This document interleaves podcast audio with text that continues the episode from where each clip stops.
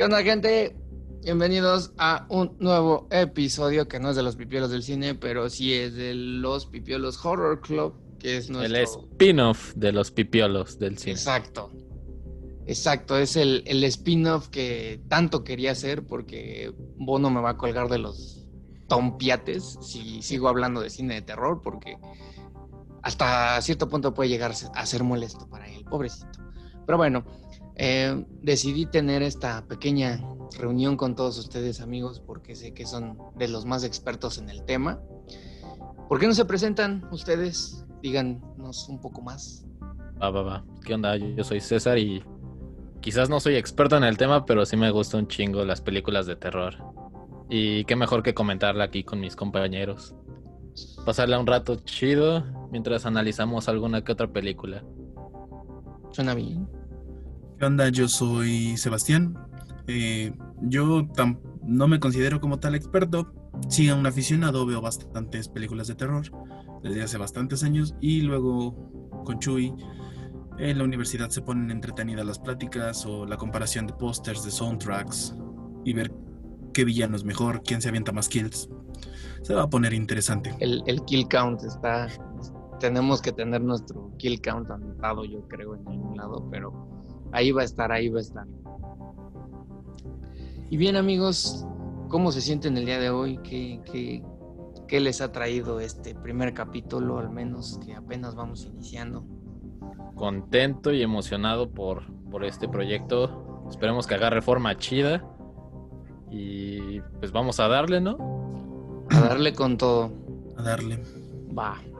Hoy eh, decidimos iniciar con una de las primeras películas, no fue de las primeras, sino como más innovadoras en el género slasher, por allá de los ochentas, eh, que fue Hellraiser, que es una película que tal vez no muchos conozcan, o sea, se volvió muy famosa por su protagonista principal, que es el Pinhead, pero de hecho no se llama así, es un desmadre de nombres, pero bueno, eso se aclarará en el, en el transcurso de este episodio.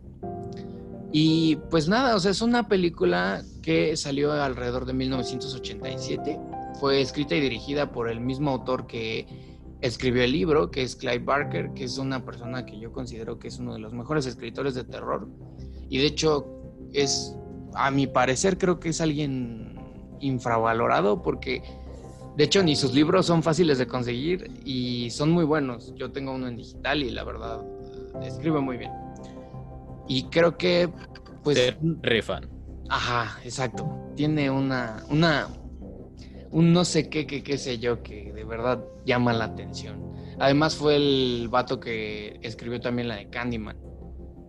La de Candyman es de ese güey. Candyman. Candyman. es de ese güey.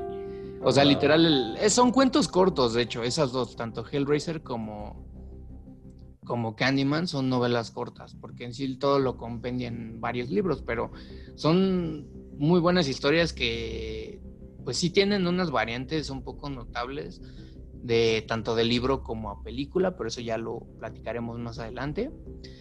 Eh, en resumen, la película se trata acerca de el sadomasoquismo, los demonios, eh, el sexo también, ¿por qué no? Eh, sangre, tripas. ¿Qué más podrían agregar ustedes sobre esta película? ¿Cómo creen que, Pues cuál creen que sería, sería la sinopsis perfecta para esta película? A ver, sería como una mezcla entre lo que ya habías dicho, satanismo, este, placer, Sadomasoquismo. sadomasoquismo y mucha sangre y, y- y tripas. Muchas tripas, señores, de verdad. Y son descuartizamientos chidos. Increíblemente un uso muy, muy práctico del gore de los años 80, que... Muy buena película. De hecho... Para la época yo creo que tuvo buenos efectos, ¿no? Tiene, tuvo muy buenos efectos. La verdad, ahorita estaba leyendo curiosidades que tenía acerca de, de que los efectos en cierto punto ya se les acabó el, el money money y tuvieron que recurrir a hacer algo así bien chafa. Por eso al final de la película los efectos como que pierden un poquito el, el- la calidad. Bueno, tomando en cuenta que recrearon un mundo demonio sadomasoquista, sería. Sería descabellado pensar que todavía les quedaban muchos más fondos. Eh, eso es cierto. Pero miren, dejen, vamos a relatar de qué trata esta película para la gente que no la ha visto, porque Va, hay va, mucha va. gente que puede que no sepa nada de ella y la verdad pues sí necesitan como una guía al menos. Que se interesen con esto. Exactamente, o sea, es algo por lo que se debe atraerla a nuestro público conocedor.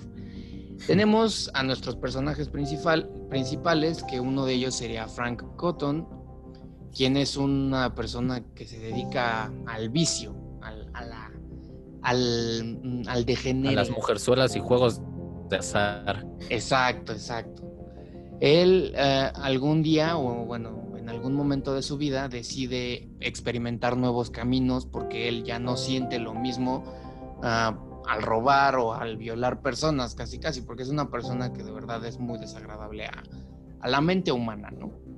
Resulta ser que un día, en, según la película en Bangladesh, si mal no me equivoco, consigue una caja negra, la cual un mercader le vende y le dice que esta caja le va a cumplir sus mejores deseos y que siempre lo va a satisfacer y chalala, chalala.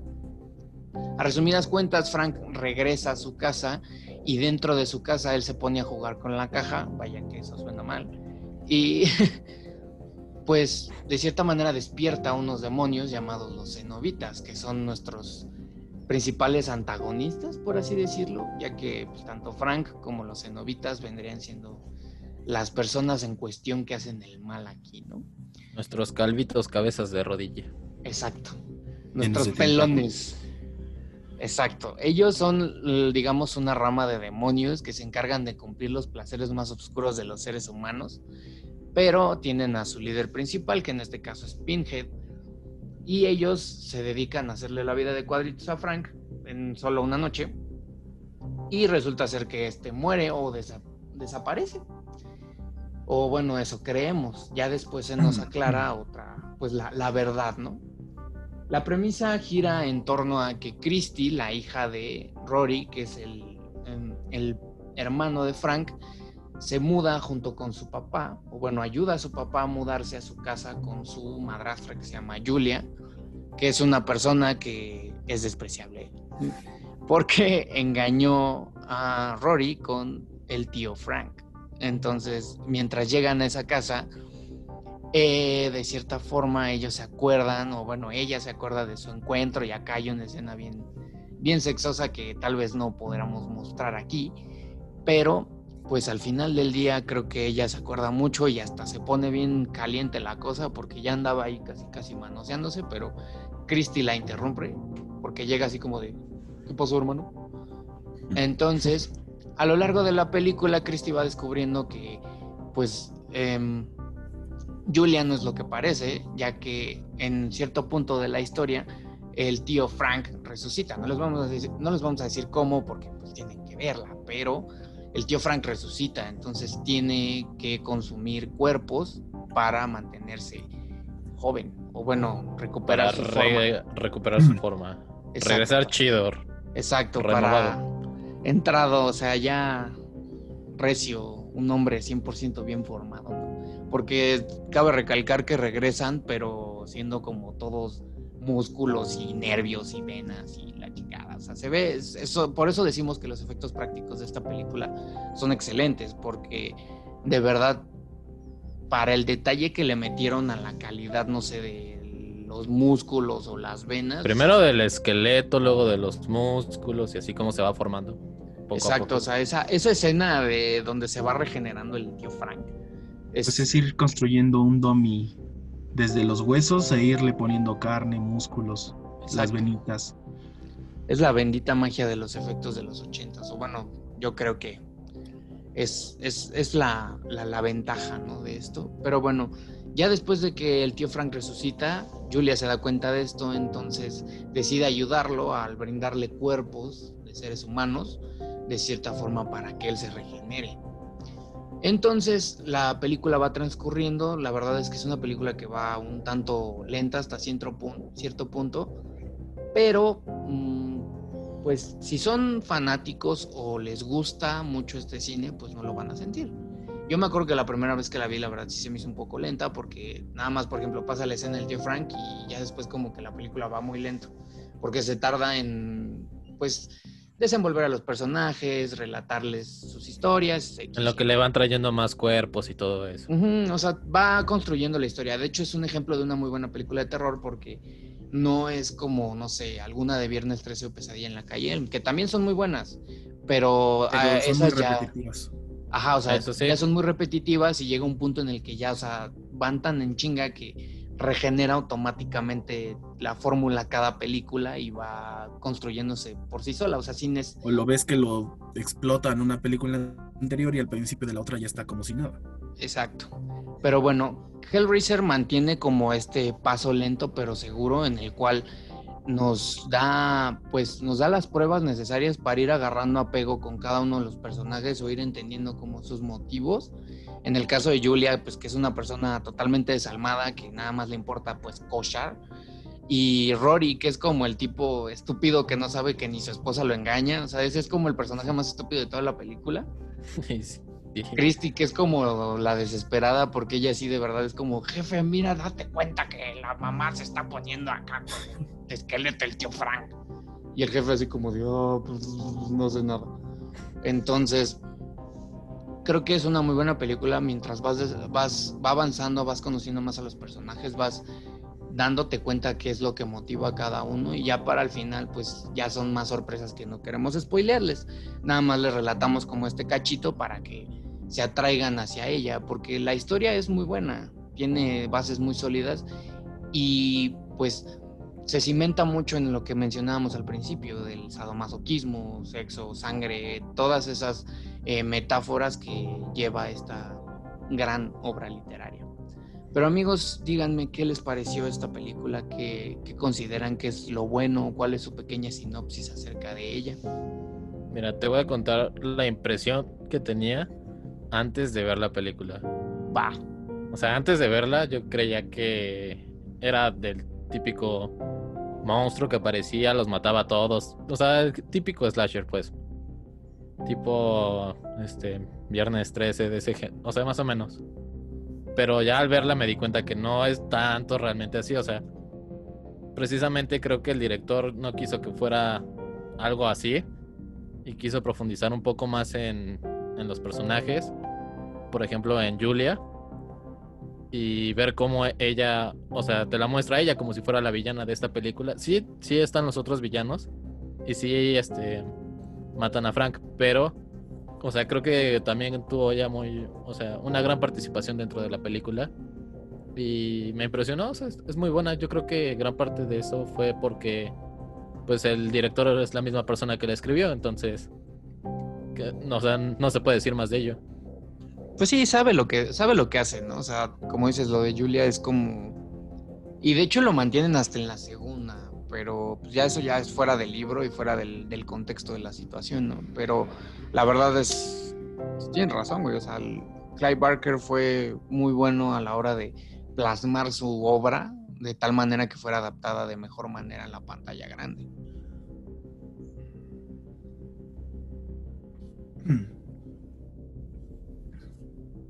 Sebas, ¿tú qué, ¿tú qué piensas? ¿Tú qué piensas? Pues, en mi opinión, mm, ¿cómo lo digo?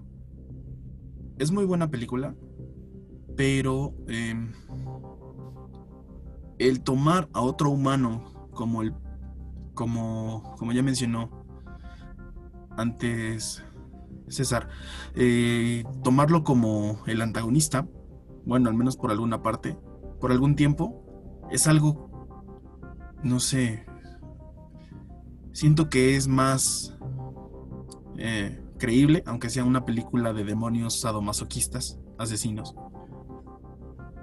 Y, no sé, o sea, le da otro toque más que hace que te, que te agarre más la trama, o sea, no no es nada más de, ah, monstruo, aparece, asesino, adiós. Sino tiene otro, o en mi punto de vista, tiene un porqué ella, la Julia, empieza a, a matar y a hacer todo lo que hace.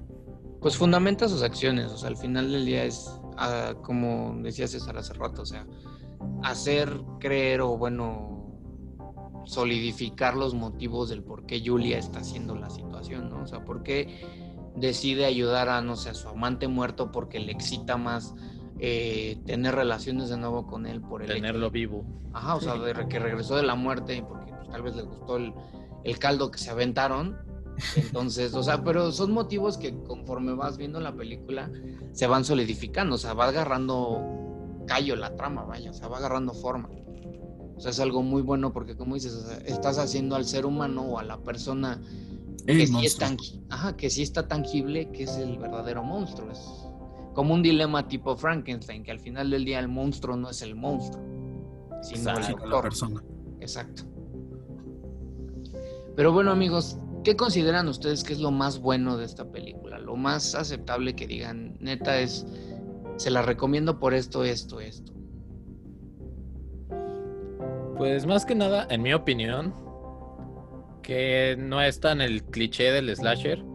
O sea, sí es considerada, creo que de culto dentro del género, pero no fue un cliché para, o sea, como mencionaba Sebas, de, oh, monstruo, oh, mató a todos y ya, boom, fin de la película. O sea, te atrapa, te genera emociones y eso, o sea, se nota eh, en toda la película, la verdad. Sí, sí la recomiendo bastante. Y al, o sea, al final de verla me deja como con más ganas de ver qué onda con los cenobitas. O sea, de dónde vienen, qué, qué onda, cómo es su mundo. Sí, porque te queda como la pregunta, ¿no? O sea. Exacto. Sí, o sea, como que quieres saber más, quieres adivinar más cosas, pero pues sí. Digo, ya en el futuro tal vez hablemos de la Hellraiser 2 o la 3, pero ya esas son películas que pues estuvieron muy fuera del control de Clive Barker, que ni siquiera él las dirigió. Son totalmente externas a lo que él, a lo que él, pues es su trabajo original, ¿no? Pero yo creo que al final del día, pues hizo un buen trabajo en esta primera entrega porque logró crear una saga cinematográfica, quieran o no. O sea, em, empezó con unas bases sólidas porque, pues, aparte de que él era el, el escritor original de la obra, pues generó un pegue muy cabrón, porque estaba en ese auge de los slasher. Digo, no, como dice César, o sea, no, es, no podría ser considerada tan slasher por el hecho de que no hay como ese asesino de por medio que llega y mata a jóvenes que están teniendo sexo o están fumando hierba o no sé. O cochando. Ajá, o sea, los tres clichés pues, como. En cierto punto yo considero que es que sí entraría, al menos el, en el primer dato que dijiste. No diré mucho para no dar spoilers a grandes rasgos, pero aunque no es precisamente un güey resucitado de dos metros con una máscara de hockey, sí entraría, ¿no? O al menos en mi opinión. Puede entrar, o sea, tiene los elementos crees que no, porque de hecho hasta si la buscas en Google te aparece como terror de culto slasher. Pero yo siento que la razón por la que no entra tanto es por el hecho de que tiene una historia un poquito más construida. Y aparte en sí el asesino o el espectro, por así decirlo, que son los cenobitas, son personas que casi no aparecen en toda la película. De hecho, si ves la película te das cuenta que los cenobitas tienen que alrededor de 20 minutos en pantalla, más o menos, en toda la fe. el, acto, el acto final nada más y la primera introducción a ellos y creo que al Son como cuatro o cinco escenas. Más o menos. Más o menos. Si nos vamos a partes iguales, sería en el inicio, como unos medio minuto, un minuto, dos. En el medio, cuando aparecen como por primera vez o hablan por, de cierta forma, y ya al final, que es como el duelo final, por así decirlo. ¿Cuál otra consideran que es, es, que es lo bueno? Que es lo, ¿Los efectos visuales? Increíbles efectos visuales. una calidad, de verdad que películas de esa época, como no sé, La Cosa o eh, en este caso Hellraiser o la mayoría de las películas slasher tenían una maravilla de hacer los efectos prácticos, hacerlos de verdad que se vieran reales porque eran literalmente reales.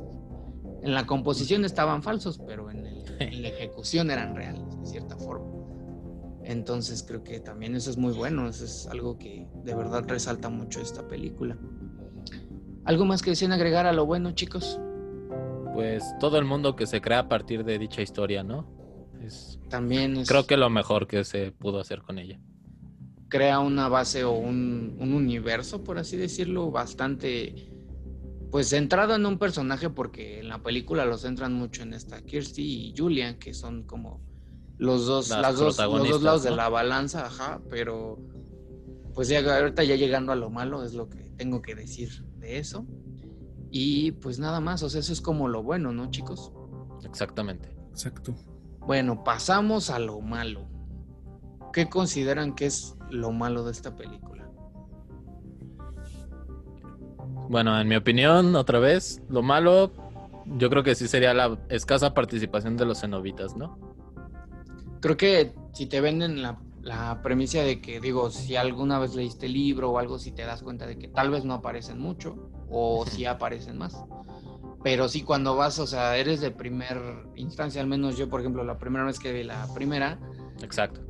Digo, pues, ¿qué onda, no? O sea, la historia, la portada están estos güeyes y pues nunca salen, entonces, o bueno, salen muy poquito. Entonces sí O sea- como que te saca de pedo un poquito. Ya después te vas ajustando, ¿no? Ya como que vas entendiendo más o menos de qué va el pedo y ya dices, ah, ok, ya. Y ya que ves más las referencias literarias que hay en la obra original, ya te das cuenta que pues efectivamente los cenobitas no son como tal el enemigo, sino son los pues nada más como los intermediarios, les podría decir. Son los que cumplen el, el deseo del enemigo, por así decirlo. En este caso, Julia, que la plantean como el enemigo en la primera película. Sebas, otra cosa mala que le encuentres. Pues, por ejemplo, la primera vez que vi, que la vi fue como de, ok, ¿y de dónde son? ¿De, de dónde salieron? Me hubiera gustado que plantearan un poquito más de su origen, aunque no en exageración. Ándale. Como decía César, o sea, es como plantear Una bien breve como- intro. Exactamente, decir como los orígenes o algo. Digo, ya está como la segunda, creo, conforme va avanzando la, la saga, nada más he llegado a ver hasta la 4, creo. Dicen un poquito más del origen de ellos, pero no es como tal el origen de ellos, sino es el origen de la caja. Mm. O sea, n- de hecho la caja es la que tiene más el protagonismo en las películas que como tal los cenobitas. Y de hecho en el libro es al revés, si mal no me equivoco. La caja tiene, o sea, tanto cenobitas como la caja tienen como un nivel equitativo de De participación. protagonismo. Ajá, sí. pero no es... Tiene un poquito más de peso en los cenobitas, que yo sepa. Ah, Pero sí, yo podría decir que, no sé, o sea, también la balanza de, ya una, el otro día mm, curioseando me puse a ver como qué onda con la obra literaria y sí hay muchas discrepancias, porque por ejemplo, Kirsty no es hija de Rory, güey. O sea, ¿No? es, no, es su amiga, es como su mejor amiga.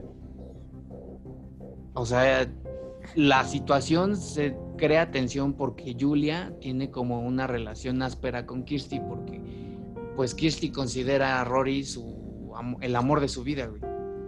Entonces hay como que ese conflicto ahí de tercio amoroso que yo siento que si hubiera sido plasmado en la película, la verdad hubiera estado muy chido porque la neta dices, güey, pues un triángulo amoroso que involucre demonios sadomasoquistas, pues jalo, ¿no? ¿En dónde firmo? Pero sí siento Hubiera que tenido más drama, ¿no? Exacto, le agrega más, más punch a la, a la situación. ¿Tú qué crees, Sebas? ¿Tú cómo, cómo ves esto? Sí, es que siento, o sea, si de por sí en muchos países es más 18, a excepción de creo que es Noruega o Dinamarca, que es más 15, Los yo creo que hacerla 15. ya como tal, eh, como dices, una, un triángulo amoroso con demonios sadomasoquistas ya hubiera sido. Yo creo que ya hubiera entrado en común, de clasificación R. ¿no? O sea, pero, o sea, creo que al final del día, mm, creo que sí fue clasificación R, ¿no? O no sé Eh, cómo estuvo. Que yo sepa, creo que sí fue clasificación R. O sea, ya cuando salió al mercado fue clasificación R. No lo dudaría. Ahorita les digo, a ver, a ver, a ver, extraño.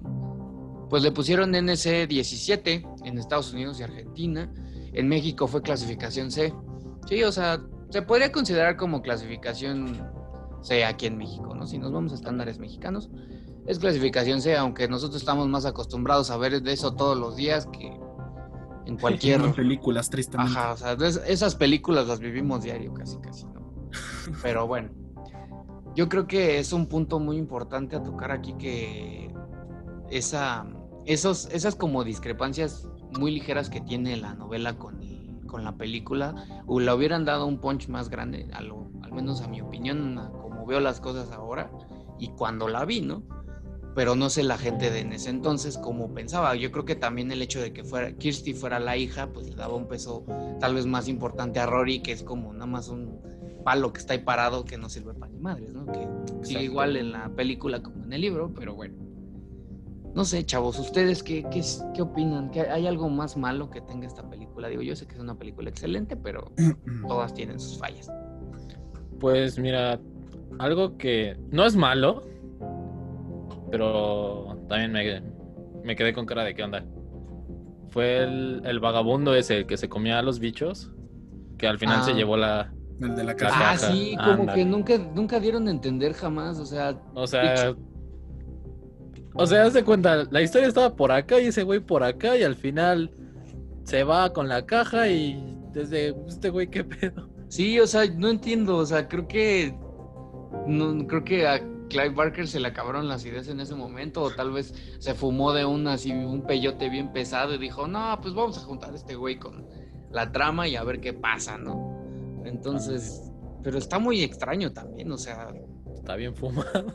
creo que el único personaje con el que lo podría relacionar que viene en la obra es uno que se llama el ingeniero, que es un güey que es el literal el líder de los cenobitas, es como su jefe. Es el güey que creó toda, todo el desmadre que se ve en la segunda película, que se veía como el mundo de los cenobitas. Entonces, podríamos decir que ese vagabundo sería como la representación Ajá. del ingeniero en Ajá, la podría película. ser la, yo creo o yo pienso que el vagabundo es el ingeniero, pero no sé, o sea, nunca salió como a la luz, o bueno, no me di a la tarea de buscarlo bien. Si en Es que verdad aparte no, te lo dicen como tal, ni siquiera te dicen qué, qué es ni nada. Exacto, o sea, te lo pintan nada más como un vagabundo que está ahí, que aparece como en una escena, en la mitad de la película, un poquito. antes. Aparece, exacto, como en dos, tres escenas. Una... Y precisamente es Kirsty la que se lo encontró dos veces. Bueno, todas las veces, ella fue la única que lo vio. Sí, pues fue la única que topó con ese güey. y Ya da- hasta el final, que es ya cuando lo, cuando lo ve, ¿no? Digo, ya les spoilamos el final, pero bueno, no tiene nada que ver con la película, de hecho. O sea, No, puedes ver, podemos decirles el final final de esta escena con el vagabundo. Y ustedes y van a decir, no les afectamos en nada el final. Ajá, o sea, no les está Nada. relatando nada de cómo se desenvuelve la historia, porque creo que es un punto, también puede entrar en lo raro, porque pues fue un personaje que ni puta idea de dónde salió. Y se terminó llevando y el- él acaba la película. Ajá, o sea, literal, o sea, de la nada lo ves que sale, güey, y agarra la pinche caja y se va, güey, o sea.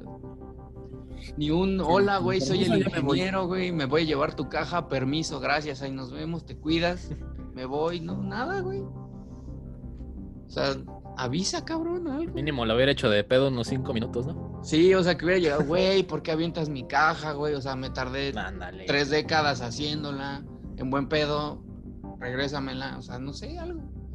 Pero sí, po- podría entrar también en lo raro, señores, porque sí, nadie sabe qué pedo con el vagabundo. Eso el vagabundo va a quedar como en el misterio, misterio sin resolver de Hellraiser. El vagabundo. Exacto. Y creo que, pues, pasando a lo raro, chavos, ¿qué podrían encontrar aparte del vagabundo?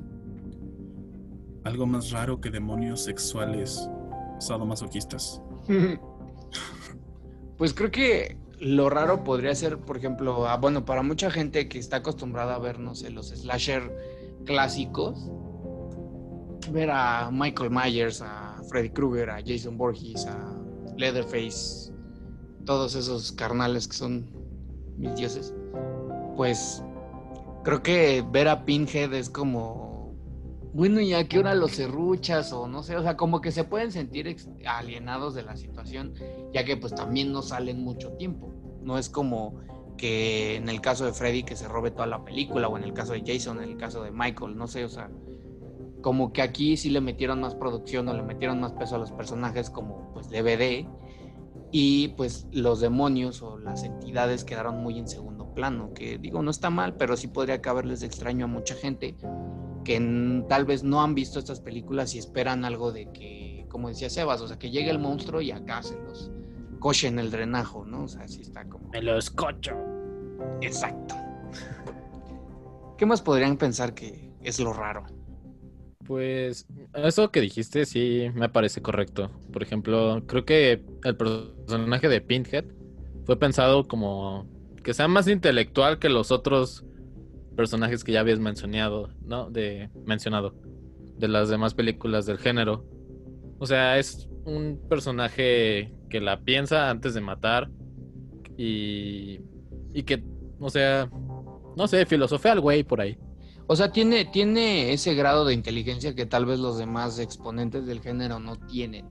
O la demuestra de manera más notable que los otros. Exacto. Porque los otros podría decir que tienen creatividad o tienen el ingenio, pero este güey Pinhead pues sí tiene como una mente más elaborada. Ese güey pues sabe cómo. Porque el background de ese güey es que fue un militar de la Segunda Guerra. Primera. Primera, perdón, de la Primera Guerra. Entonces, pues, este güey sabe de estrategia, este güey sabe bien cómo darle a la gente en donde le duele. Y más si es como su chamba dedicarse a maltratar gente o, o sea, torturar de tal manera que la gente pues, lo goce. Digo, ya no entramos en esos temas del goce sexual porque eso ya lo abordan más en el libro, ya no lo abordan en la película. Yo lo vi más plasmado en el libro. O sea, en la película sí te enseñan que pues, Julia le ponía los cornos a Rory con el tío Frank, pero pues nada más. Entonces, pues no sé, creo que eso podría entrar también en lo raro, que a la gente le puede parecer muy extraño a la hora de verla, a la hora de pues sentir la película, que digan, pues güey, qué pedo, ¿no? O sea, aquí a qué hora, no sé, sale este güey y los serrucha o los parte a la mitad de un chingadazo, ¿no? de hecho, si contamos bien las escenas de gore en toda la película, creo que son pocas, o sea, son como tres o cuatro, creo. ¿Tres? Más o menos. Tres. Sí, porque es al inicio cuando follan al tío Frank. Después, cuando renace. Y ya después creo que hasta el final. Hasta el final es cuando se acumula el gore de toda la película. Creo que ahí se fue todo el presupuesto. Porque antes lo único que se ve son, o sea, esqueletos, pero no se ven, pues, como muy prácticos. Vaya, o sea, es un esqueleto nada más en putrefacción o un esqueleto ya olvidado ahí, ¿no? Eso yo creo que también podría entrar en lo raro. Sí. Estoy de acuerdo, la neta. Pues sí, o sea, podrían quedar. Podrían verla. Se las recomendamos. Nada más tengan en cuenta estos datos de pues que no es algo que tú te vayas con la primicia de que vas a ver luego luego sangre o cosas así. O sea, tienes que darte tu tiempo para entender bien a los personajes, entender motivos, entender eh, razones. Uh, causas, efectos, consecuencias de todo lo que está pasando en la película, porque todo tiene como sus consecuencias, excepto el pinche vagabundo, ese no tiene consecuencias de nada, o sea, ese... No tiene ni pies ni cabeza. No. Exacto. Es, el, el, vagabundo es como un ente omnipotente, güey, que sobrevuela todo, o sea, él puede, tiene el poder de saltar entre escenas hasta el último acto de la película y aparecer imponiendo magia casi, casi es el único ser que tiene omnipotencia en esa saga. Y bueno, chicos, ¿qué podrían encontrar o si se dieron a la tarea de encontrar datos curiosos acerca de la película o alguna otra cosa que deseen agregar? De curiosidades y eso no, o sea, yo la verdad la he visto dos, tres veces. Me ha agradado la película y, y disfruté comentarla con ustedes, pero fuera de ello no. Al respecto, más a profundidad, no. Sebas. Hay un dato, eh, te lo voy a dar a la mitad, porque no recuerdo el nombre de la, de la otra película. Pero así entre... O sea, en la, es otra película de terror. Y entre las curiosidades o entre las chácharas, por llamarlo de alguna manera, que se encuentran en donde están, así de la nada sale volando la cajita. O sea, es como si estuviera linkeada, pero no nada más hacen la referencia o el huevo de Pascua. Un easter egg en otras franquicias, eso también es bueno. De hecho, ah, no sé si sabían esto, pero en la décima, no, en la novena película de Jason, la de cuando va al infierno, se tenía planeado que saliera Pinhead, o bueno, los cenobitas. ¿Neta? Neta. Sí, que los está- que cenobitas. se toparan, ¿no? Que Freddy, o sea, que los cenobitas mandaran a Freddy o algo así. O bueno, se hizo, eso ya de- ahorita les voy a comentar. Pero la primera idea fue que los cenobitas mandaban a Freddy por Jason. No mames. Ajá, o sea, lo mandaban y que ya este güey lo regresaba y los. Ahora, por- porque era un prisionero de los cenobitas. Pero no se concretó porque pues New Line tiene los derechos de Jason y de Freddy, pero no los derechos de Hellraiser. O bueno, ya después se hizo un cagadero con eso, ya ahora los tiene Dimension Films, o sea, los derechos son los que no permiten ese tipo de cosas. Y ya después, el primer borrador, si mal no me equivoco, de Freddy vs. Jason fue una, una historia similar, pero al revés.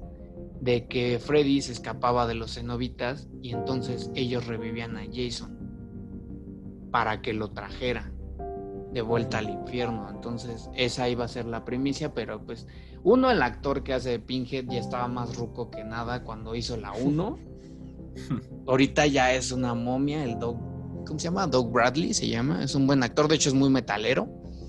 Y dos, pues no se concretó porque ya en ese entonces New Line ya no tenía los derechos de Hellraiser, entonces ya no pudieron hacer la película como tal.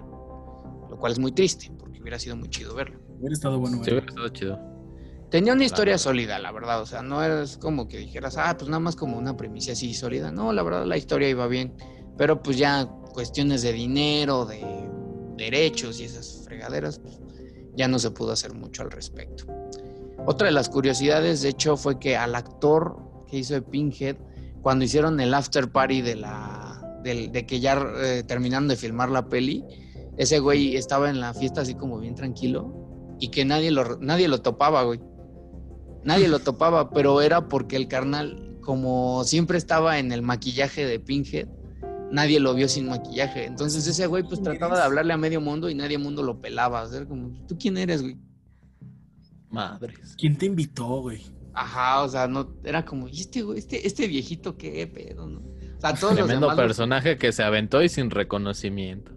Exacto, o sea, tiene el reconocimiento así de casi casi de los créditos, pero ya a la hora de Sí. toparse en el set y eso ya como que nadie se ocupa. Creo que la única que lo reconocía era la morra que hace de Kirsty, porque pues compartieron más escenas juntos.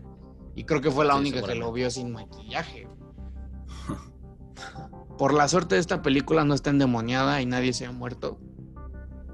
Aún. Gracias a, a Deus, porque no es como el exorcista que todo el mundo ya se murió. Bueno, no todos, solo quedan vivos. ¿Te no quedaban unos? Y quedaban una, una tanda. Pero bueno, Hellraiser no es así, gracias a Dios. Y pues, no sé, amigos, ¿qué más les gustaría agregar?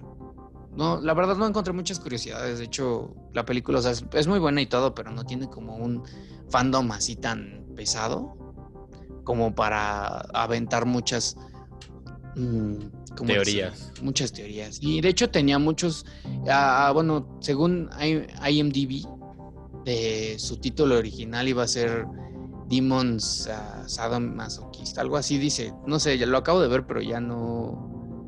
Ah, dice Sadoma, eh, dice Sadomasochist from Beyond the Graves iba a llamar. O sea, literal iba a estar, ajá, o sea, iba a estar im- im- implícito, bueno, muy explícito en el título. en el título, así sadomasoquistas que vienen de la tumba. O sea, yo creo que el tagline hubiera sido: te vienen a jalar el, a jalar el escroto. Te vienen a jalar desde el otro, desde el más allá. Se vienen desde el más allá, casi casi. Y aquí en México, así como de los, los demonios, este, los demonios sexuales que vienen de ultratumba, ¿no? Algo Todas las así. personas que vieron la risa en vacaciones ahí luego, luego a correr al cine, güey. No, yo creo que aquí en México ni siquiera le hubieran puesto ese nombre. Aquí hubieran aplicado la de los españoles y le hubieran cambiado el nombre de lleno. Sí, totalmente. Aquí en México, pues, yo creo que ese nombre no hubiera quedado. O sea, sí se hubiera dado a entender, pero yo creo que las mamás de ese entonces hubieran dicho como, no ma, una película porno de terror en el cine, no ma. Entonces, ¿Cómo no, se atreven? Sí, o sea, súper sacrílego, así las abuelitas quemando así, este, Los pósters. los pósters, o sea, las, las doñas haciendo sus protestas afuera del cine. armándola de pedo para los actores que no tuvieron nada que ver, pero... Pues, Haciéndola de pedo. pedo. Ajá, exacto, como siempre. Igual los, los ñores, ¿no? Los super religiosos acá, quemando este pósters, metiéndose en los cines, gritándole a medio mundo, ¿no? Todo un relajo. No, qué bueno. Está bien, amigos, pero bueno, creo que no hay nada más que agregar. Fue una buena Pues película. ya, por último, me gustaría decir que si la van a ver, no se hagan muchas expectativas. Solo gócenla. Véanla con una mente limpia, o sea, no entren como con la idea de van a ver luego luego sangre o tal vez van a ver acción fluida, ¿por qué no? O sea, empieza bien y va agarrando como ritmo con el transcurso. Es una película Entonces- lenta que va agarrando vuelo poco a poco. Exacto. Es la mentalidad que tienen que tener. Digo, esa es nuestra mera opinión porque ya cada quien ve la película de la manera que se le antoja y como desee. Entonces, pues nada más amigos, les recomendamos mucho verla. No, no nada de verla solos o verla acompañados. Véanla como quieran, en el baño, en la sala, con su novia, con su familia, con su primo. Bueno, con su familia no. El con la es que familia la no. vean. con la familia no nada más. A menos que su familia sea fanática de eso, digo, ay, sí, ya, ¿no? Pero si tienes la... O muy mente abierta. Ajá, si tu abuelita es súper religiosa o algo así, no. Ese tipo de películas no, no son para... Ahora, si la quieres hacer enojar, puedes ponerla en la cena de Navidad. También. es una buena manera, pero sí, se las recomendamos mucho, fue una experiencia muy grata. Digo, yo la vi, de hecho, la primera vez que la vi fue antes de que entráramos en pandemia, entonces fue algo muy extraño, pero ya después la volví a ver y ya como... De hecho, fue con ustedes dos, entonces sí. Sí. Fue, fue, fue, fue una excelente película, creo que se la recomendamos altamente. ¿De cuántas manitas amputadas le damos? De cinco. ¿Tres y media? Ah, tres, Tres y media dos dedos. igual. Tres y medias también. Le damos unas tres y media, la verdad, o sea, tiene una excelente adaptación, pero sí hay unas cosas que tal vez si te consideras fan del slasher o muy apegado a historias que son ya más cliché que nada o ya van muy rápido, pues no te va a gustar mucho. Entonces nada más tengan cuidado con eso y esa es nuestra calificación, bueno, nuestra calificación, porque digo, al final del día, pues cada quien tiene su opinión. ¿Algo más chicos que deseen agregar? No, disfruten el episodio y esperamos que les guste esto. Si quieren más, igual háganoslo saber. Por favor, los vamos a publicar en la página de Facebook de los Pipiolos, entonces denle like o vayan a verlo. Las personas que aún no le den like a la página de Facebook, porque ya les avisamos desde el episodio pasado, pero creo que no recibimos muchos likes. Entonces, este, pues vayan a darse una vuelta, chequen los episodios de los Pipiolos también con el, buena, el buen amigo Bono. Y esperamos verlos pronto. De hecho, creo que pronto, espero en estos días ya tener un nuevo episodio de Los Pipiolos para su entretenimiento. Y nos vemos la próxima, amigos. Les pondremos alguna encuesta, yo creo, tal vez, para ver qué película quieren que veamos o seguiremos escogiendo la que se nos antoje la gana y se las reseñaremos aquí. Ah, y también, bueno, si algún día quieren mandarnos historias de terror, ah, acontecimientos paranormales, también los pueden mandar y nosotros los vamos a narrar. Son bien recibidos, la neta. Exacto, es una manera de hacer crecer el canal y también pues que ustedes expresen su- sus experiencias, ¿no? Digo, sí vamos a hablar mucho de cine de terror, pero también pues en- del terror en general. De lo terror en general.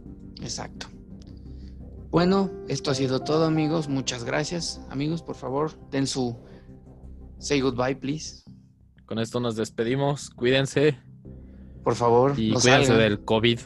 Exacto. Muchas gracias por este momento de, de estarnos escuchando mutuamente.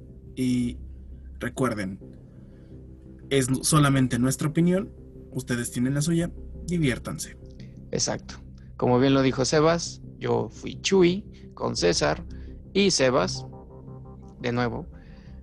Esto ha sido Los Pipiolos Horror Club. Nos vemos en la próxima.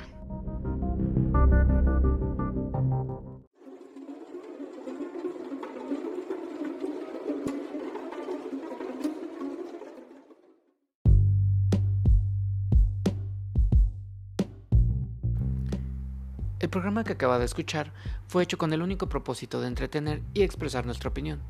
Por favor, absténgase de pensar que lo vamos a obligar a pues ver las cosas como nosotros queremos. Así que, como ya lo hemos dicho, por favor no lo hagan. Bye.